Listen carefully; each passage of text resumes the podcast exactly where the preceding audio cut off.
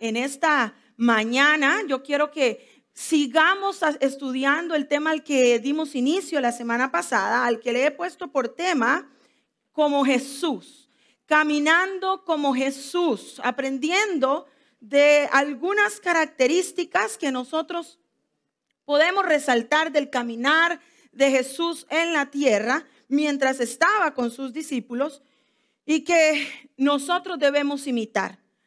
Lógicamente, tenemos que saber que para poder imitar a Jesús, tenemos que estar crucificados juntamente con Cristo. De lo contrario, seguimos viviendo nosotros, es imposible caminar como Jesús. Eh, recordando nada más, la semana pasada vimos la primera característica del caminar de Jesús por la tierra y hablamos de que Jesús creía en la gente. Vimos tres grandes grupos en los que Jesús creía. Vimos que Jesús creyó en sus discípulos que estaban cerca. Vimos que Jesús creyó en los pecadores que necesitaban ser rescatados. Y también Jesús creyó en los fariseos que lo querían matar y que se creían mucho más espirituales. Aprendimos que estos tres grandes grupos también se pueden semejar a la realidad de la iglesia hoy, a lo que nosotros somos el día de hoy, a la gente que nos rodea hoy. Y aprendimos que si queremos caminar como Jesús, tenemos que aprender a creer en la gente. Si usted no estuvo presente o no nos miró la semana pasada, yo le motivo a que busque el mensaje en las redes sociales para que pueda conectar lo que aprendimos la semana pasada con lo que estamos aprendiendo el día de hoy. Amén. Esta semana, el día jueves, se celebra o se conmemoran los 40 días de que Jesús ascendió al cielo. Hace 40 días, bueno, como 36 días, estábamos celebrando la muerte y resurrección de Jesús. Él caminó en la tierra después de resucitar 40 días y el jueves precisamente se va a estar conmemorando ese día en el que Jesús ascendió al cielo. Y si recordamos bien, ese día que Jesús ascendió al cielo, le hizo una encomienda a la iglesia, le dio un mandato a sus discípulos y vamos a leer en la palabra del Señor. Hoy tengo bastantes versículos para leer y se los he puesto en la pantalla. Aunque estoy leyendo, eh, me parece que la mayoría de los versículos en la versión Reina Valera, así que usted puede buscarlo en su Biblia también. Tome nota para que después pueda leerlo en casita si lo vas a leer en la pantalla. Dice la palabra del Señor en Mateo capítulo 28, versículos 18 y 20. Y Jesús se acercó y les habló diciendo, Toda potestad me es dada en el cielo y en la tierra. Por tanto, id y haced discípulos a todas las naciones, bautizándolos en el nombre del Padre, del Hijo y del Espíritu Santo, enseñándoles que guarden todas las cosas que os he mandado, y he aquí, yo estoy con vosotros todos los días hasta el fin del mundo. Señor, aquí estamos en esta hora, dispuestos a escuchar tu voz. Queremos, Señor, que tú hables a nuestros corazones en este día. Queremos escuchar la voz de tu Espíritu Santo, redarguyendo, cambiando, tocando los corazones Señor, preparamos nuestra tierra para que la palabra pueda ser sembrada y que traiga mucho fruto. Hazla crecer, ayúdanos. Queremos caminar como tú lo hiciste. En el nombre de Jesús oramos. Amén y amén. Recordando que hemos sido llamados a estar crucificados juntamente con Cristo y vivir nuestra vida basada en el ejemplo de Jesús, entonces creo que estamos listos para aprender acerca de estas dos características más, son dos de las que voy a hablar el día de hoy, que nos reflejan cómo fue que Jesús cumplió la misión mientras estuvo en la tierra y cómo la podemos cumplir nosotros, la misión que Él nos encargó ese día cuando ascendió al cielo. Si queremos imitar a Jesús y cumplir el mandato que Él nos dejó, definitivamente necesitamos caminar siguiendo su ejemplo. Y aquí está la segunda característica de la que vamos a hablar el día de hoy. Jesús tenía compasión por la gente. Jesús tenía compasión por la gente. Y vamos a ir a la palabra y vamos a ver algunos ejemplos y ver a esta, esta compasión de Jesús en acción. Primero que todo, vámonos a Lucas capítulo 17, en el versículo 12 y 13. Voy a leer para ustedes Lucas 17, 12 y 13. Cuando llegó cerca de la puerta de la ciudad, he aquí que llevaban a enterrar a un difunto, hijo único de su madre, la cual era viuda. Y había con ella mucha gente de la ciudad y mucha gente de la ciudad. Y cuando el Señor la vio, se compadeció de ella y le dijo, no llores. En este primer versículo que estamos leyendo, donde habla específicamente de que Jesús se compadeció de esta mujer, encontramos a Jesús sintiendo compasión por el dolor de la gente. Encontramos a Jesús compadeciéndose del dolor de una mujer que había perdido a su hijo.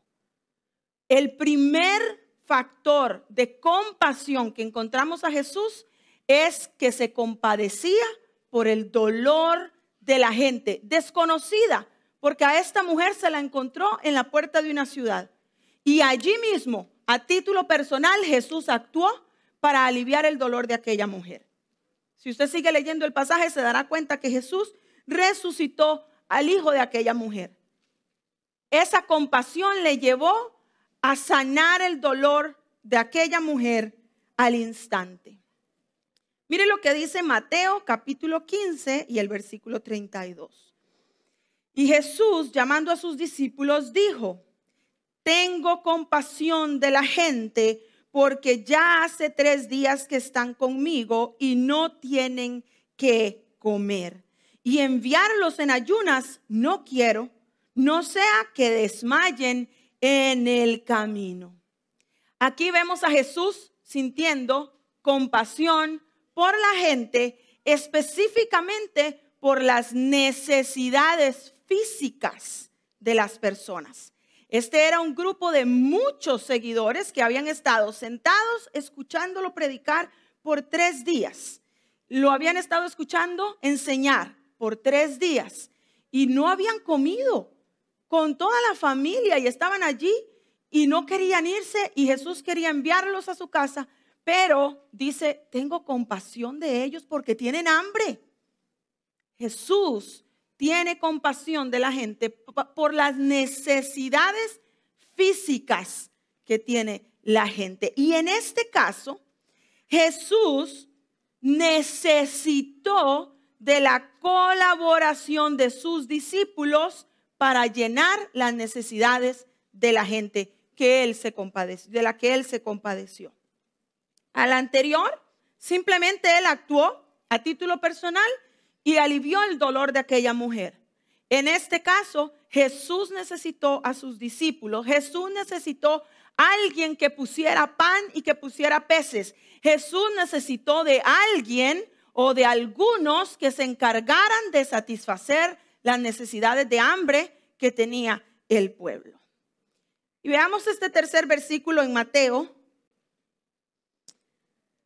capítulo 9 y el versículo 35. Mateo 9, 35. Recorría Jesús las ciudades y las aldeas, enseñando en las sinagogas de ellos y predicando el Evangelio del reino y sanando toda enfermedad y toda dolencia en el pueblo. Y al ver las multitudes, tuvo compasión de ellas, porque estaban desamparadas y dispersas como ovejas que no tienen pastor. Entonces dijo a sus discípulos, a la verdad, la mies es mucha, mas los obreros pocos. Rogad pues al Señor de la mies que envíe obreros a su mies. Y finalmente encontramos la tercera ocasión en la que Jesús sintió compasión por la gente. Y en esta ocasión Jesús siente compasión por las necesidades del alma, las necesidades espirituales de la gente. Dice que estaban perdidos como ovejas sin pastor. A mí me llama poderosamente la atención que es precisamente en este contexto, en el contexto de llenar las necesidades espirituales de la gente, que Jesús le dice a sus discípulos, la mies es mucha, pero los obreros son pocos. Para poder llenar las necesidades del alma de la gente, Jesús sabía que él necesitaba obreros dispuestos a entregarse por la mies. Amada iglesia, el Salvador del mundo, Jesús, quien estaba viniendo a morir a la tierra para darnos redención y vida eterna, entiende que él solo no podía hacer el trabajo de llenar las necesidades del alma, las necesidades espirituales de la gente, ni siquiera cuando él estaba con ellos, ni cuando él se fuera y ascendiera al cielo. Él sabía que para el presente, cuando estaban con él, y para el futuro, o sea, nuestro tiempo, la mies era mucha y los obreros eran pocos. Hoy necesitamos preguntarnos, ¿realmente estamos sintiendo compasión por la gente como Jesús? Tres áreas que acabo de hablar, en las que vemos claramente a Jesús sintiendo compasión por la gente. Pregunto, ¿estamos realmente sintiendo compasión por la gente? Mire lo que significa la palabra compasión. En el diccionario, sentimiento de tristeza que produce el ver padecer a alguien y que impulsa a aliviar su dolor o sufrimiento, a remediarlo o a evitarlo. No es solamente decir yo siento compasión, ay, cómo me duele, qué triste lo que está pasando, qué triste lo que está viviendo, ay, tengo el corazón hecho un puño. Eso no es compasión. Eso es simplemente dolor, empatía. Pero compasión, según el diccionario y el ejemplo de Jesús, es el dolor que sientes por lo que alguien está sufriendo que te impulsa a actuar, que te impulsa a moverte. ¿Para qué? Para aliviar aquel dolor, para llenar la necesidad, para cambiar la realidad de aquel que está sufriendo. Y tengo una serie de preguntas para que usted se las haga ahí en su corazón. ¿Estamos sintiendo tristeza por el que llora en casa con una necesidad? ¿Por el que está solo? por el que está enfermo, por el que tiene hambre? ¿Cuánta compasión estás sintiendo por la gente y sus necesidades? ¿Estamos realmente tristes por aquel que necesita crecer en su relación con Jesús y no sabe cómo hacerlo? ¿Estamos haciendo algo para remediar la necesidad que tiene el mundo de conocer al Salvador? ¿O será que nos estamos haciendo de la vista gorda? Hay otros que tienen el llamado. Hay otros que se encargan de solucionar los problemas. Yo tengo mi propia familia, yo no le hago daño a nadie, yo sigo todo lo que el Señor me enseña, estoy instruyendo a mis hijos, que otros hagan el trabajo. O yo tengo otro llamado, el mío no es ese. Te cuento algo más, iglesia y algunas otras preguntas que tienen como objetivo hacerte meditar allá en casa, aquí en la iglesia. ¿Sabes cuántos grupos vida necesitamos abrir todavía para poder alcanzar las familias, los amigos, los vecinos? ¿Sabías cuántos grupos vida necesitamos como iglesia abrir y activar? ¿Sabes cuántos maestros de escuela dominical necesitamos para guiar a nuestras nuevas generaciones? ¿Sabes cuántos sugieres necesitamos? ¿Sabes cuántos anfitriones necesitamos que ayudan a la gente a entregar su corazón a Jesús? ¿Sabes cuántos consejeros necesitamos para llenar las necesidades del alma de la gente? Estas son preguntas que hay que saber contestar en tu corazón. No las contestes por el vecino, contéstalas por ti mismo, por ti misma. Al igual que Jesús, hoy podemos decir, la mies es mucha y los obreros son pocos. Tomar la decisión de ser compasivos requiere que yo esté muerto a mí mismo. Literalmente necesito estar crucificado juntamente con Cristo y que ya no viva yo, sino que Él viva en mí. ¿Sabe por qué? Porque para poder llenar todas las necesidades que hay dentro de la iglesia, en el pueblo de Dios y en los que se pierden, hay que hacer esfuerzo. Hay que dedicarse. Hay que sacar el tiempo. Hay que invertirse. Tienes que sacrificarte. Tienes que dejar de hacer algo que te gusta a ti para hacer lo que le gusta al Padre. Tienes que dejar de pensar en ti y en tu familia para abrir tus ojos y tener compasión por la gente como Jesús la tuvo. Y eso requiere esfuerzo y dedicación.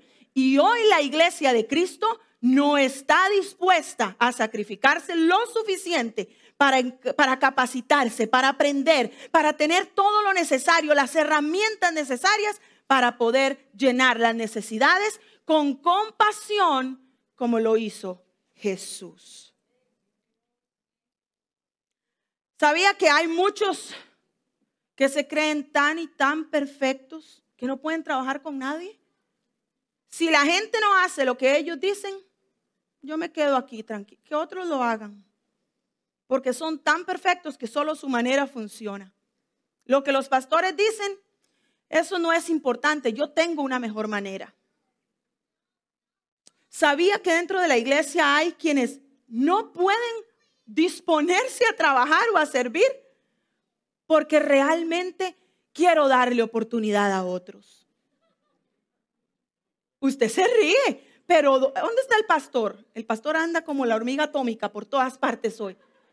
Yo quisiera que él pueda dar testimonio de lo que yo... ¿Usted sabe cuántas veces hemos tenido gente sentada en nuestra silla de la oficina diciéndonos, nosotros creemos que hay muchos que tienen más talento y tienen tanta... Ya nosotros hemos servido. Hay otros que se tienen que levantar, vamos a darle la oportunidad. Dite todas las excusas que te quieras decir. Pero realmente solo te engañas tú, porque al Señor no lo engañas y la realidad es que no estás teniendo compasión de la gente. Por lo menos no a la manera de Jesús cuando tenemos que morir a nosotros, a nuestros planes, a nuestros sueños, a nuestros propósitos. ¿Cómo? Pero si Jesús dice que Él quiere darme todo lo que yo deseo, Él quiere darte lo que tú deseas. Él no te pide que tú hagas lo que tú deseas. Él te pide que tú cuides su reino y que Él te entregará todo, incluso los deseos de tu corazón. Pero lo tenemos invertido. La última característica del ministerio de Jesús en la tierra que quiero hablar con ustedes hoy es la cercanía de Jesús con su Padre Celestial. Jesús tenía claro quién lo sostenía, quién lo enviaba, quién lo guiaba. Jesús también era 100% hombre, como usted y como yo. Él también se frustraba, él también se enojaba, él también tenía discípulos cabezones, él también tenía quien lo perseguía, quien le quería hacer daño, él también sufría, lloraba, le daba hambre, se ponía histérico porque no había comido. ¿Y cómo sabe? ¿Cómo va a decir eso de Jesús? Y alguno de aquí, de ustedes, ninguno nunca en la vida se ha enojado porque tiene hambre. Ay, qué santos. Uy, Dios mío, estamos aquí en otro nivel. La Biblia dice que Jesús fue tentado en todo, pero no pecó. Enojarse no es pecado. El pecado es que te mantengas en el enojo hasta que el sol se ponga. Entonces yo puedo estar segura que Jesús en su humanidad tuvo necesidades y dificultades. Y él sabía que la única manera de que él se pudiese mantener enfocado en la misión que él tenía era manteniendo cercanía con su Padre Celestial. Mire lo que dice Lucas capítulo 5, versículo 16, 15 y 16. Pero su fama se extendía más y más y se reunía mucha gente para oírle y para que le sanase de sus enfermedades. Y el 16 dice, mas él se apartaba a lugares desiertos y ¿qué hacía? Mateo 14, 23 dice, despedida la multitud, subió al monte a orar aparte y cuando llegó la noche estaba allí solo. Marcos 1.32 dice, cuando llegó la noche, luego que el sol se puso, le trajeron todos los que tenían enfermedades y a los endemoniados. Y toda la ciudad se agolpó a la puerta y sanó a muchos que estaban enfermos de, diversas enfermedades y echó fuera muchos demonios. Y no dejaba hablar a los demonios porque le conocían. Y el 35 dice, levantándose muy de mañana, siendo aún muy oscuro, salió y se fue a un lugar desierto y allí. Y así podemos leer muchos otros versículos en la palabra que describen esa búsqueda personal que Jesús tenía con su Padre Celestial. Pero a mí me llama la atención que cada vez que estos versículos que hacen referencia a Jesús orando a solas, relacionándose con el Padre en el desierto, en la mañana o en la noche, eran momentos antes o momentos después de servir a la gente. Jesús nunca sustituyó el tiempo con su Padre por el tiempo que él sabía que tenía que dedicar al trabajo en la obra. ¿Qué hacía? Se levantaba más temprano de lo que tenía que levantarse para ir a estar con el Padre primero. Cumplía el trabajo que el Padre le había enviado a hacer y cansado al final del día, se iba a estar a solas con su Padre. Él sabía que solo allí iba a tener el poder necesario para satisfacer las necesidades de la gente. El poder que solo venía del Padre. Y de la misma forma, solo el Padre podía devolverle las fuerzas y el ánimo después de un día de esfuerzo, después de un día de caminar para llegar al necesitado, después de un día de sanar enfermos y de echar fuera demonios. Una vez más, iglesia, por alguna razón se nos olvida que Jesús era humano y que se cansaba y que se agotaba y que él como usted y como yo necesitaba recuperar fuerzas pero él tenía el secreto claro y establecido en su vida. El tiempo con el Padre no era negociable, porque allí recibía el poder para actuar en el nombre de Dios y ahí recibía las fuerzas para poder levantarse y seguir llenando las necesidades de la gente, cumpliendo la misión que el Padre le había enviado a cumplir. Tomaba días, tiempo, esfuerzo y trabajo la misión que Jesús fue enviado a cumplir, tal como es para ti y como es para mí. Jesús estaba concentrado en su propósito y en su mandato para poder desarrollar la tarea día a día. Aún en su humanidad, Jesús estaba consciente de su necesidad del Padre para poder cumplir la tarea. Mucha iglesia el día de hoy se cansa de hacer la obra, se aburre de hacer la obra, se enoja con todo el mundo porque está haciendo el trabajo y no le gusta cómo se hace. No me gusta tener que madrugar, no me gusta tener que llegar temprano. Hay otros hermanitos que tienen el llamado. No me gusta tener que salir y llenar necesidades de la gente. No me gusta llenarles el estómago porque la verdad es que la gente es muy delicada y luego no le gusta lo que yo le doy. Hay tantas excusas el día de hoy, pero ¿sabe qué me revela a mí? Cada una de esas excusas que no estás pasando tiempo con el Padre. Dime todo lo que tú quieras Dime cuántas horas eh, eh, eh, inviertes en oración. Hay una sola verdad. La palabra del Señor opera cambios en el que la lee y la practica y en el que ora y busca la presencia del Padre. El que tiene encuentros con Jesús no es el mismo. No me digas que estás viviendo una vida llena de Dios y de su palabra y no tienes compasión porque no estás sacando tiempo con el Padre y ya se te olvidó que hay que creer en la gente como Jesús. vamos a ver este versículo de Mateo 4:23, donde vemos a Jesús actuando.